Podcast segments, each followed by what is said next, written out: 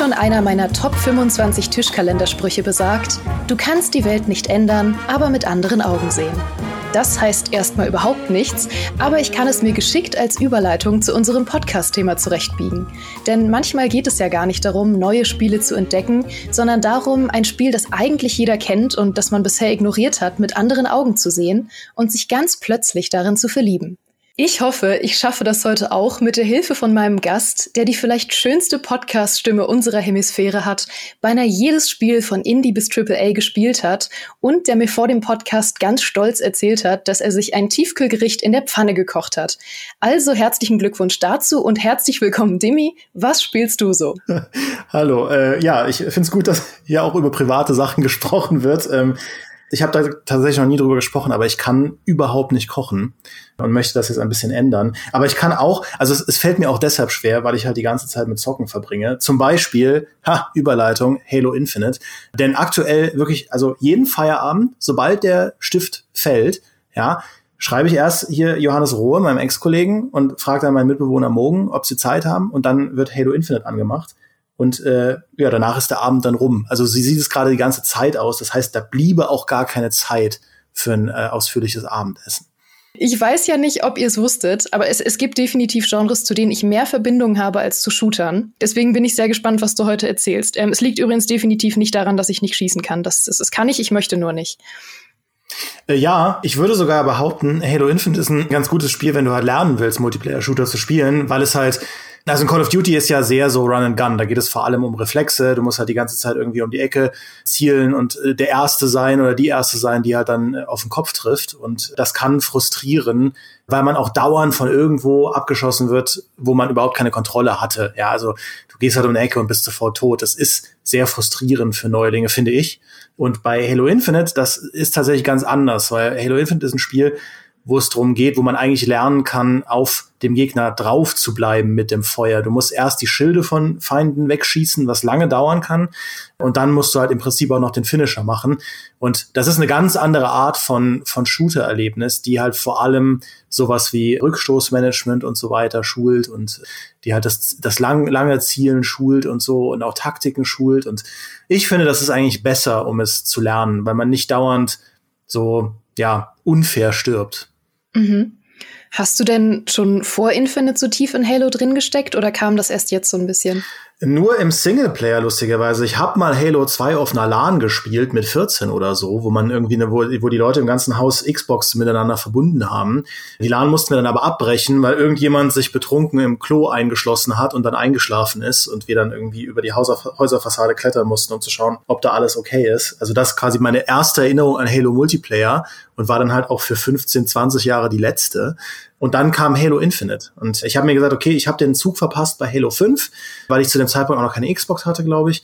Und der Halo 5 auch durchaus so ein bisschen so ein kontroverses Spiel war, auch im Multiplayer. Und ich dachte aber, nee, bei Halo Infinite, ich liebe halt dieses Universum von Halo so sehr, da lege ich jetzt mal richtig los, ja, und äh, habe das im Prinzip ab Tag eins dann gespielt und bin seitdem hin und weg davon, mal abgesehen von diesem katastrophalen Battle Pass, über den sich das ganze Internet ja schon seit Wochen aufregt, da bin ich auch durch. Also ich teile halt die Kritik, wenn auch vielleicht nicht in dieser Schärfe, wie sie im Internet manchmal geäußert wird.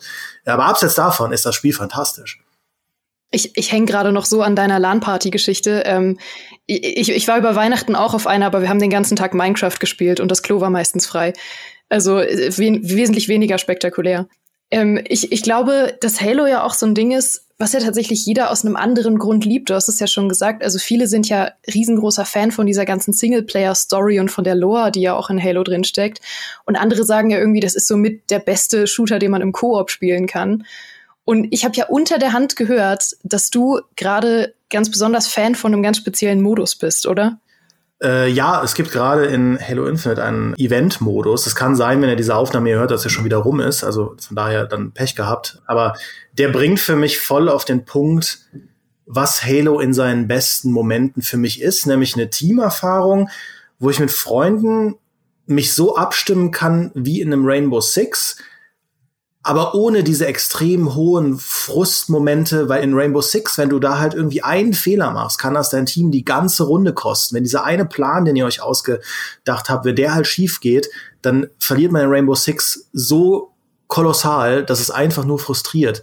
In Halo, dadurch, dass du halt relativ viel auch dann respawnst innerhalb von einem Match, kannst du einfach sagen, okay, komm, wir probieren mal da über links oder komm, wir probieren mal eine Zange von zwei Seiten, zwei gehen rechts, zwei gehen links und siehst sofort, ob es klappt oder nicht. Und wenn du halt dann voll auf äh, die Mütze bekommst, dann respawnst du halt und probierst was anderes. Also das mag ich halt sehr. Und dieser neue Modus Zermürbung, der ist im Prinzip eigentlich nur Team Deathmatch, also sehr simpel, aber mit Tickets. Das heißt, man kann nur so und so oft sterben und sobald die Tickets weg sind, müssen sich Teamkollegen gegenseitig wiederbeleben, um dann wieder mitmachen zu können. Und wenn halt alle hinüber sind, dann ist die Runde vorbei. Das klingt, wie gesagt, sehr, sehr simpel. Aber es gibt im Spiel genau diese, diesen nötigen letzten Schubser in Richtung Team-Taktikspiel, den es eigentlich lustigerweise anscheinend braucht. Und das macht so einen Spaß, wenn ich mit meinem Mitbewohner, mit Johannes, mit äh, mit auch vielleicht Phil, wenn er denn mal mitspielt, da durch die Flure laufe und mir einfach Taktiken überlege und das durchziehe. Und diese Runden sind so intensiv. Ich liebe das. Und was sind dann da so Strategien, die man entwickeln kann? Aber bedenke, wenn du sie jetzt erzählst, dann sind sie öffentlich und dann kann jeder sie gegen dich verwenden. Ja, ich habe äh, definitiv keine Power-Strategien. Ich bin ja äh, kein Profi in Halo.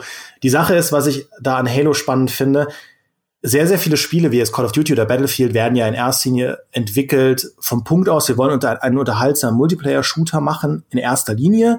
Und da kann es vielleicht irgendwie dann irgendwann mal E-Sport geben. Ja, Call of Duty hat ja durchaus seine E-Sport-Szene.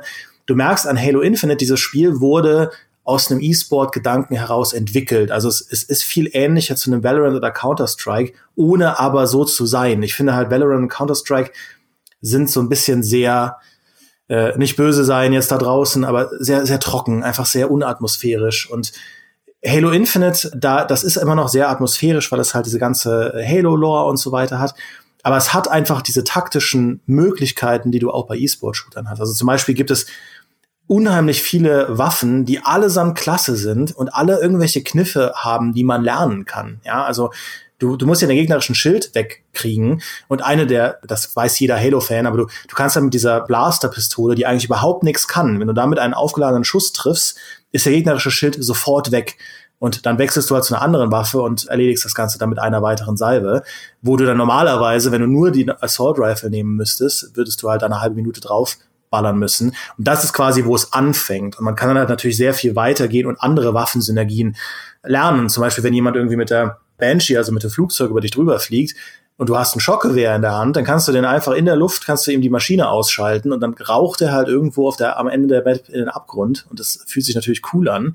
Du kannst mit dem Greifhaken extrem viel rumexperimentieren. Das heißt, das sind alles Taktiken, die du machen kannst, wenn du solo spielst. Wenn du dann im Team spielst, kannst du natürlich hingehen und sagen, okay, komm, lass äh, einer täuscht halt links an und hält halt das Team da auf und macht Krach und die anderen gehen rechts rüber und versuchen die gegnerische Flagge zu klauen oder so. Ja, also das sind so Manöver, die die gehen. Oder man versucht, weil in äh, Halo ja auch anders als in Call of Duty hast du am Anfang kein Loadout, kein, kein das du selbst festlegen kannst, sondern alle Waffen landen halt irgendwo auf der Map und alle Spieler starten mit dem gleichen Loadout. Das ist mehr wie Unreal Tournament. Das heißt, man kann sich natürlich überlegen, okay, da ist irgendwie ein Raketenwerfer in der Mitte der Map. Wie kriegen wir den? Wie können wir Gegner irgendwie ablenken, dass sich einer den Raketenwerfer schnappen kann und so. Also es ist natürlich nicht wie in einem Rainbow Six, dass du also da mit Vertikalität und so weiter so super, super komplexe Strategien machen kannst. Es ist echt eher so eine Mischung aus, okay, dafür, dass es so ein Run-and-Gun Moment-to-Moment-Shooter ist, kann man trotzdem viel so mit Flankieren und mit Austricksen und mit Gegner anlocken und so weiter arbeiten und dann als Team irgendwie den Sieg davon zu tragen. Und wenn es dann klappt, das ist einfach ein sehr cooles Gefühl. Ja, ich, ich muss sagen, es klingt schon verlockend, weil ich habe jetzt in letzter Zeit mehr und mehr so Liebe für Spiele, die man so zu Feierabend zusammenspielen kann. Und dann hat man ein bisschen was zu tun, während man sich anschreit und über den Tag quatscht. So, ich, ich spiele total gern mit Natalie ab und zu Strange Brigade das ist ja also wahrscheinlich noch weniger taktisch, wahrscheinlich überhaupt nicht taktisch. Aber da kann man eben auch so herrlich rumexperimentieren mit irgendwie ein bisschen Environment nutzen, äh, verschiedene Waffen ausprobieren und so. Aber wir spielen das wirklich unglaublich noobig. Aber es ist cool, um einfach zusammen zu sein. Ja, da sagst du was, weil ich finde, das ist auch noch ein super essentieller Aspekt. Ist ein Multiplayer-Spiel ein gutes Feierabendspiel? Und das klingt jetzt äh, wie so total die Rentnerperspektive, aber so, so sehr ich Hand auch liebe und so sehr ich auch so Spiele wie Rainbow Six geliebt habe, und ich würde es wahrscheinlich immer noch lieben, wenn ich es jetzt spielen würde, aber das sind natürlich sehr auslastende Spiele. Und ich finde, Halo schafft da die richtige Balance, immer noch ein Feierabendspiel zu sein. Also selbst wenn man da halt durch diese Flure läuft, sich halt Shoot ausliefert mit den anderen, mit den, mit den Spielern, mit den Gegnern, Ähm, mal verliert man, mal gewinnt man und das ist irgendwie einfach nicht so frustrierend. Ja, du, es, es gibt nicht so diese riesige Fallhöhe, dass du das Gefühl hast, boah, ich habe jetzt gerade eine Stunde meines Lebens verschwendet, weil ich nur auf, auf, auf die Nüsse bekommen habe. Und das ist so was, wo es, finde ich, angenehmer ist als eine Hand. Und Strange Brigade, das ist ja, geht ja in eine ähnliche Richtung. Wenn man einfach da zusammen ein bisschen labert und halt Gegnerhorden wegschießt und so, ich glaube, das, das kann halt dann ein Stück weit auch meditativ sein. Und ich finde, das ist wichtig, dass man feierabends auch so Spiele hat, mit denen man so ein bisschen abschalten kann äh, ohne dass es jetzt zwangsläufig Singleplayer-Spiele sein müssen, die man alleine spielt.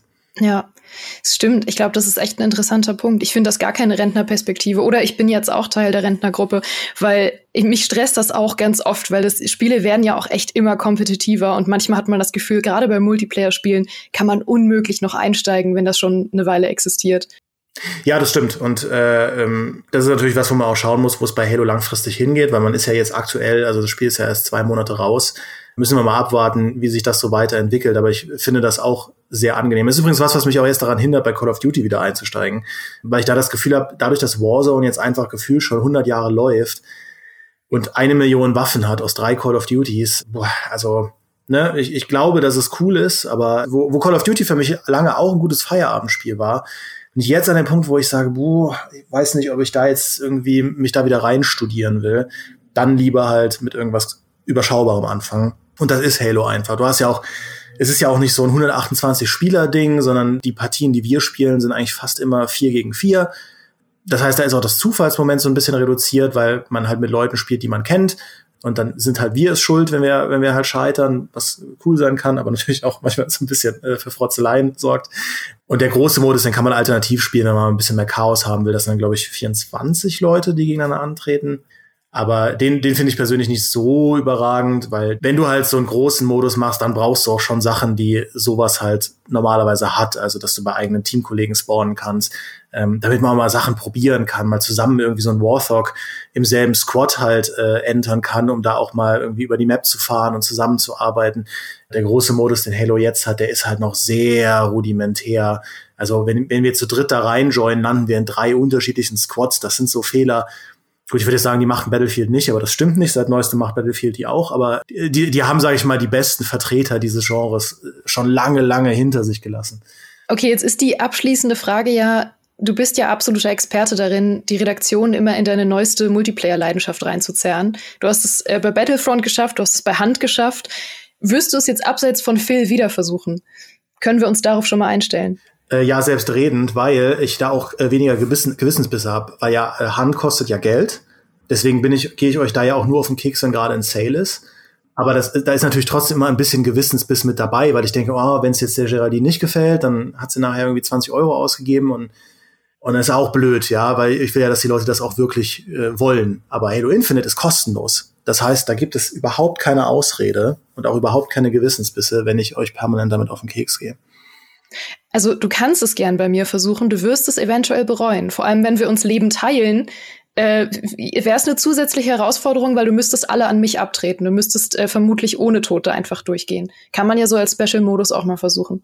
Na, du gehst da viel zu, viel zu skeptisch rein. Ich bin, bin mir sicher, du würdest da voll aufräumen in den Fluren. Das ist ja im Prinzip wie Strange Brigade, nur dass halt die Zombies auch echte Leute sind.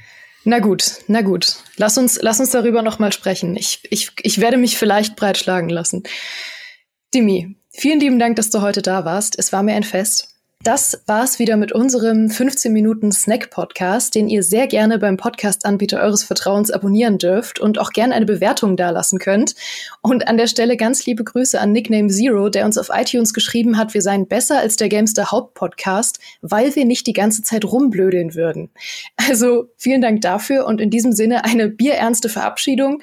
Ich hoffe, ihr hattet wie immer ein famoses Frühstück, einen sicheren Weg zur Arbeit oder 15 Minuten, in denen ihr mal wieder so richtig schön an die Decke starren konntet. Wir hören uns hier nächsten Freitag wieder und bis dahin macht's gut. Tschüss.